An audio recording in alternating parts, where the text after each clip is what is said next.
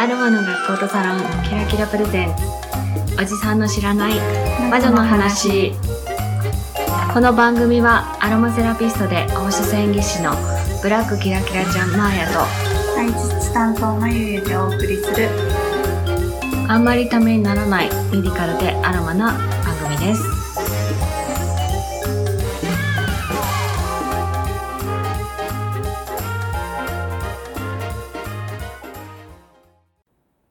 ちは、まゆゆです。こんにちはマーヤですはいでは今日は、まあ、前回ちょっと言ってたんですけど、はい。ビタミン剤とか、うんうんサプリメントとか、はいそういう体にね、今度入っていくもののお話をしましょう。これもお手紙いただいてるんですね。はい、じゃあお願いします。はい。椿雷道さんからいただきました。はい。まーやさん、まゆゆさん、こんにちは。椿雷道です。こんにちは。漢方の世界では異食同源と言いますよね。西洋医学でももちろん食は重く見ていると思います。ですから、おじまじょでも食事、食べ物、飲み物の話はよく出てきますね。そこでお聞きしたい話があります。はい。片言になった。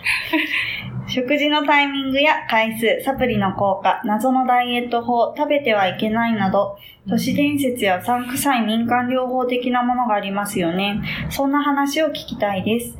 例えば、コラーゲンを口から摂取しても意味がないという話があります。その辺の嘘の情報や逆に正確な情報など教えてもらいたいです。その他にも何かあれば豆知識的に紹介してもらえたらと思います。いかがでしょうか？はい。最終回までにはまたメールします。それではありがとうございます、スパキライドウさんです。はい、ラズさんいつもありがとうございます。はい、えー、まあ食事はね、何度かお話ししたんですけど、うん食事何回とってる ?1 日。3回です。3回。うん。朝、昼、晩。そうですね。うん 完食含め。完食含めて5回ぐらいとってる。ちょっとちょこちょこ。うん食事の回数、いつ3回になったかうーん。で、はい。江戸時代ってはい。2食だったらしいよ。うーんそうなんですうね。ん。まあ、その代わりお米をすごいいっぱい食べてたあ、とかってなる一食けど。が多かったっていう。うんそうそうそう。うまあ、朝飯前とかっていう言葉は、ああります、ありうんます。まさに朝ごはん食べる前に一仕事を終えて、っていう。なるほど。うん。だからね、1日2食だったのが、まあ、はい。みんな仕事をするようになって、うんうん。ランチタイムではい。ミル休憩を取るってなった時に3食になったとか。うん。あとは、夜、昔はね、はい。お日様は、何くれると同時に寝てたんだけれども、電気使ってて明るく夜が過ごせるようになったから、夕ご飯の時間が遅くなって、うん。3食になったとか、って言われてるんですね。はい。うん。まあ、一食一食が少なくなって3食であれば全然いいとは思うんですけど、ねあー過食の時代。多 いまま3食。そうそうそううん、私はですね、はい。まあ、あの、これ言うとまた、ねうん。知識があるくせに全然健康じゃないって言われてしまうんですけど、はい。お腹が空いたら食べたらいいと思ってるんです？そうですね、うん。なんかあんまり食事をそんなきっちりきっちりこの時間っていうイメージはないです。そうなんなんたまたまね、ランチタイムにお腹が空いてたら、しっかり食べるしって、で今なんかちょっと代謝落ちてるのか、うん。うん、お昼いっぱい食べるともう夜食べないっていう、はい。はい。一日一食になってしまうので、お昼少し軽くしたりとか、はい。こんな感じでお腹を吸い、空かせて、ちゃんと食べるはい。ってすれば別にいいかな。ただ、うん、みんながみんなね、その自由な時間にご飯で取れないので、え皆さんは1日3回なら3回はい。取ったらいいかなと思います。うんうん。ただまあ、朝ごはんは食べた方がいいとか、食べた方が良くないとか、いろいろ言いますうね。ん。うん。それはやってみて、うん。青をやったらうんうん。いいかなと思います、ね。はい。だんだん年取ると、はい。こう消化があまり良くなくて、うん夜食べたものが朝も胃の中に残ってる人結構いるので、はい。あそんなお腹も空かないなっていう人は、無理に朝ごはん食べなくてもいいかなって気はします。はい。うん。なので、食事の回数は自分で決める。うん、なんかね、うん私、知り合いのドクター、いはい医者なんだけど、あの、一日一食いますよね。うんで、いいっていう人ビとかでも。そうそうそう、いう人もいる。その代わり、はその一食は好きなものを、あの、好きなだけ食べるはいっていう人もいたりします。まあ、それでダイエット成功したっていう人もいるので、あの、負担がなければね、うんいいのかなって思います。まあ、お腹が空いたら食べる。食べるうん。がおすすめ。はいなんのこっちゃって。大丈夫これで。はい。はい。で、えーまあ、サプリメントの話はね、はいちょっとずっとしたかったんだけど、うんうん今日まゆちょっと授業でビタミンやってたよやね。りましたね。はい。ビタミンは、はい。えー、水溶性とはい。硫黄性、まあ、脂溶性といたします。はい水に溶けるタイプとはい油に溶けるタイプがあるんですけど、はい、油に溶けるのは、だけ。だけっていう んだ。D, A, K, E そう。ですね。DAKE で、はいだけって覚えるといいよっていう話をします。えービタミン D、ビタミン A、ビタミン E、ビタミン K。はいまあ、ビタミン K はね、あんまりメジャーではないかなと思うんですけど、うん、そうだな。ビタミン A はい。は、人参とかね、緑黄色野菜とか、で、えーよく取ってるなと思うんですが、うん。はビタミンのその油に溶けるタイプっていうのは、はサプリメントなんかで取りすぎい。ると、うん。うん、中毒を起こします。は取りすぎてはいけない。はい。なぜかっていうと、なぜ？肝臓に溜まるからです。そう、ダイレクトだな。あの、人間の体ってうん油に溶けるものは取り込むとなかなか出ていかないです。はいだから使わない分が増えてしまうと、まあそうやって肝臓だったり、うんうんまあ腸管循環って言ってね、は腸と肝臓の間をうろうろしたりするんですけれども、はい。なので、この、あの、4つのビタミン、ね、油に溶けるタイプに関しては、サプリメントなんかで取りすぎのは注意。うん。はい。じゃあ、食べ物ではい。取るんですけど、うんうんビタミン A は、はい。ベータカロテはい。ン、うん、として、うん。さっき言った緑黄色野菜でね、はいい、っぱい取ることができます。で、このベータカロテンっていうのは、体内で必要な分だけ A に変わるので、はい。取りすぎることはないです。たくさん食べても大丈夫。なので、皆さんビタミン A が取りたいなっはい。ていう時は、取ってもらったらいいと思いますね。はい。で、ビタミン A 何に効きます？何に効く？うん。目。ね。視力の。うん、そうですね。視あ力かなの、まあ、夜盲症って言ったりするんですけど、一般的には鳥目っていう、はい暗いところで物が見にくいとかっていう方は、このビタミン A をたくさん取るといいとはいいうふうに言われてます。うん。あとは、ビタミン E は油取ってたらあんまり不足することないし、ビタミン D、D ね、はいは、日に当たると、実は皮膚の上で作られます。皮膚の上。すごいですよねうん皮膚の中で皮膚で。うん、皮膚で作れるんです。うんただ、はい。火当たらないよね、みんなね。そうなんですよね。日焼け止めしますしね。そうそうそう日陰歩きますし。うんなので、今は、そう、若い女性を中心にビタミン D が足りてないと。はい。うん。で、ビタミン D の有名人。はい。はい。誰でしょクララちゃん。う クララちゃん。ちゃん。そう。あの、日本版のハイジね、はいアニメご存知の方多いと思うんですけど、あのアニメに出てきてるクララ、立てないのは、うんビタミン D 不足で来る病という設定です。すごいですよね。衝撃でした。そういう。そう。来る病っていうのは骨軟化症の一種なんだけど、まあ子供に多いね。うん。骨が柔らかくなってしまう。うんつまり、ビタミン D っていうのは、カルシウムを骨に取り込むために非常に有効な成分です。うん。じゃあ、その日に当たらないのはどうしたらいいか。うんあビタミン D が含まれているもの。うん。うん。日に当たったものうんなので、干物とかうん、乾燥したキノコとか。乾物類、キノコなんかが多いので、はい。日に当たらないのであれば、うん。うん、そういうのを食べたらいいよね。ちなみに、クララは、あの、アルプスでね、うん。えー日に当たっては、い外に出ることによって、あ、クララがはい。立ったっていうあの、うん名作シーンが感動やってシーンがきます。感動シーンがやってきます。ねはい、そんなビタミンの、はいえー今度は水に溶けるタイプ。うんうんはい、水に溶けるのは、はい大きく分けると C と B の仲間です。はいうんで、これは、水に溶けるってことは、えー汗とか、はいおしっことかで、うん外に出ていきやすい。はいなので、えー1日とか1回でたくさん取るというよりも、はいこまめに取った方がいいビタミンですね。はい。で特にビタミンに関しては、何に使われてます？体の中で。何に？うん。代謝に使われてます。糖質とか、タンパク質、脂質の代謝に使われてます。うんえー代謝っていうのは、要は体の中に入ってきた栄養素を自分の体で使えるように変化をさせる。うんまたはエネルギーを作はいることなんですけれども、あの、お家を建てるときにね、うん私よく言うのは、はい。お家の材料、例えば、うん木の板とかね、はいガラスとか、はい屋根瓦とかは揃ってる。うんうんでも、手ぶらじゃお家立たないですよね。そうですね。その、金槌であったりとか、道具とかが。道具が、うん必要なんだけど、ビタミンっていうのは、その道具に値するものなので、えー例えば糖質とか脂肪とかっていう栄養素が、そのお家を作る材料であれば、それを組み立てるためにビタミンが必要ですよ。うんじゃあ絶対いるっていうことですね。そうなんです。うん、特にビタミン B 群っていうのは、は B とか B1 とか B2 とかいろいろあるけど、すべ、てのビタミン B 群をちょっとずつ取る。うん。うん、バランスよく取って初めて効果が出ます。はい。なので、えーそうね、ビタミン B 群いろんなものに入ってるんだけれども、あの、たくさんの品種をね、うん食べれない、うん品目を食べれないっていう方は、サプリメントなんかで補うといいかなと思います。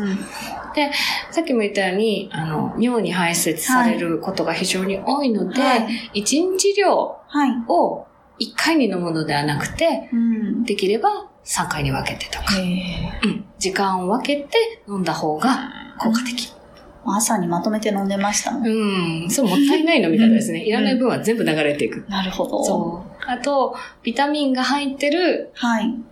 ね、エナジードリンク系うん。も、まあ、一気飲みした方が効果がありそうな気がするんですけど、そうな気がします。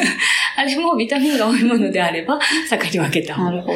でも、逆を言うとね、ちょっと足りないんだって思った時は、は一日量超えて飲んでも流れていくので、あ、そっか。うん、本当に足りないなっていう人、例えばね、はい。あの、若い頃のニキビとかは、はい。代謝が悪いことが多いので、はい。あの、ちょっと多めに、ね、倍量ぐらい私は飲んだらすぐ効くなって思ったりします。あと、大人になっては、口内炎とか。ああ、そうですね。じゃあ、過剰症っていうのはやっぱり本当もうほとんど流れていっちゃうので、あんまり考えなくていいっていうことですか、ただ、腎臓が悪いとか、うんうんそういう、こう、なんていうのかな、どっかに異常がある方に関しては、あの、流れていかない場合もあるので、うん、一概には言えないんだけれども、まあ、多少、ちょっと取ったぐらいではうん。問題ないかなってそうなんで。ですすね。うんはい。えー、ビタミン C は、はい。これはストレスにとっても大事ですね。えー、なんでかっていうと、えーストレスを軽減するホルモン。はい。はい。糖質コルチコイド。そうです、そうです。出てきた。出てきた。そう。そうね。対ストレスホルモンを作るのに絶対ビタミン C は消費されるので、ストレスを感じてる人ほど取った方がいいです。あとは、えー、タバコを吸う人。もビタミン C うんうんうん壊れます、片っ端からう。ん。うん。なので、そういう人もちょっと意識をしてはい。取ってもらうと。まあ、ビタミン C はね、本当にいろんな、うん。なんでしょう、食べ物とか、はい。お菓子とかにも入ってるんで、うん、気になる方は積極的にね、取ってもらうと、うんうんさっき言ったように過剰症ももう起こらないからですね、い、いのかなと思います。はい。で、えー、その、うんとんでも、とんでも、とんでも、とんでも、なんて、なんだったかな？えーっと、都市伝、都市伝説っぽいやつね。うさんくさい民間療法ですね。まあ、うさんくさいとは言わないですけど、まあ、サプリメントで言うと、コラーゲンとか、うんあとは、お年寄りがこぞって取ってたグルコサミンとか、CM でよく見ますですよよねね。。うん聞くと思いますか？もう聞くと思ってました。思ってました。まあ、確かにね、コラーゲン、私たちの体の中には必須です。はい。あの肌だけではないです、うんうんうん骨にもあるし、はいあの細胞の間にもコラーゲンってあるんですけど、うんじゃあ、コラーゲン外から食べ物で取りました、コラーゲンってなんでできてるんですか？アミノ酸？うん。タンパク質？うん。そうなんです。タンパク質と食物繊維なんですよ、うんコラーゲンって。えー私たちの体は、アミノ酸っていうか、タンパク質が入ってくるうと、アミノ酸に分解して、うん。自分の体に使うんですよ。はいってことは、コラーゲン取って、コラーゲンになるかって言われると、ああ。そうなんです。だから必要なところにおそらく使われるでしょう。はいだって分解されてね。別のことに、うんそうそうそう。ただね、あの、これが無駄だとは思わないですよ。うんコラーゲンを取り続ければ、はいそれはいつかはコラーゲンになる部品も入ってるわけだから、はいはいコラーゲンにもなるかもしれないです。うん、でも、基本的にコラーゲンを取ったからといって、肌がプルプルになるとか、うん、あとは、まあ、グルコーサミンはね、これは、あ多糖類って言って糖質なのね。はいはい。あ糖も単単糖類といって小さな糖に分解されちゃうので、それが膝の関節に行くとかっていうのはちょっと、うん。うん考えにくいかなとなるほど。思います。はい。で、あと、私がとんでもだなと思ってるのは、さっきね、山毛症の話をしたんですけど、ブルーベリーが目にいいっていう話ですね。うん。よく聞きます。よく聞きますようね。ん。でもこれ効果ないらしいですよっていうのを最近見かけ私て。視力悪いので、本当にブルーベリーのサプリとか飲んでましうんたし、積極的に食べてます。これなんか、戦争中に、はいその夜間飛行するパイロットはいの好きなものがブルーベリージャムだったっていうそれだけ？ですか？みたいです。ただ、えーあの、ブルーベリーにはあまり入ってないんだけど、ルテインという成分は確かに目にいいらしいです。はいうん。ただ、ブルーベリーのあの紫色はアントシアニン。うん。抗酸化力が非常に高い成分なので、えー取るのは別に悪くないです。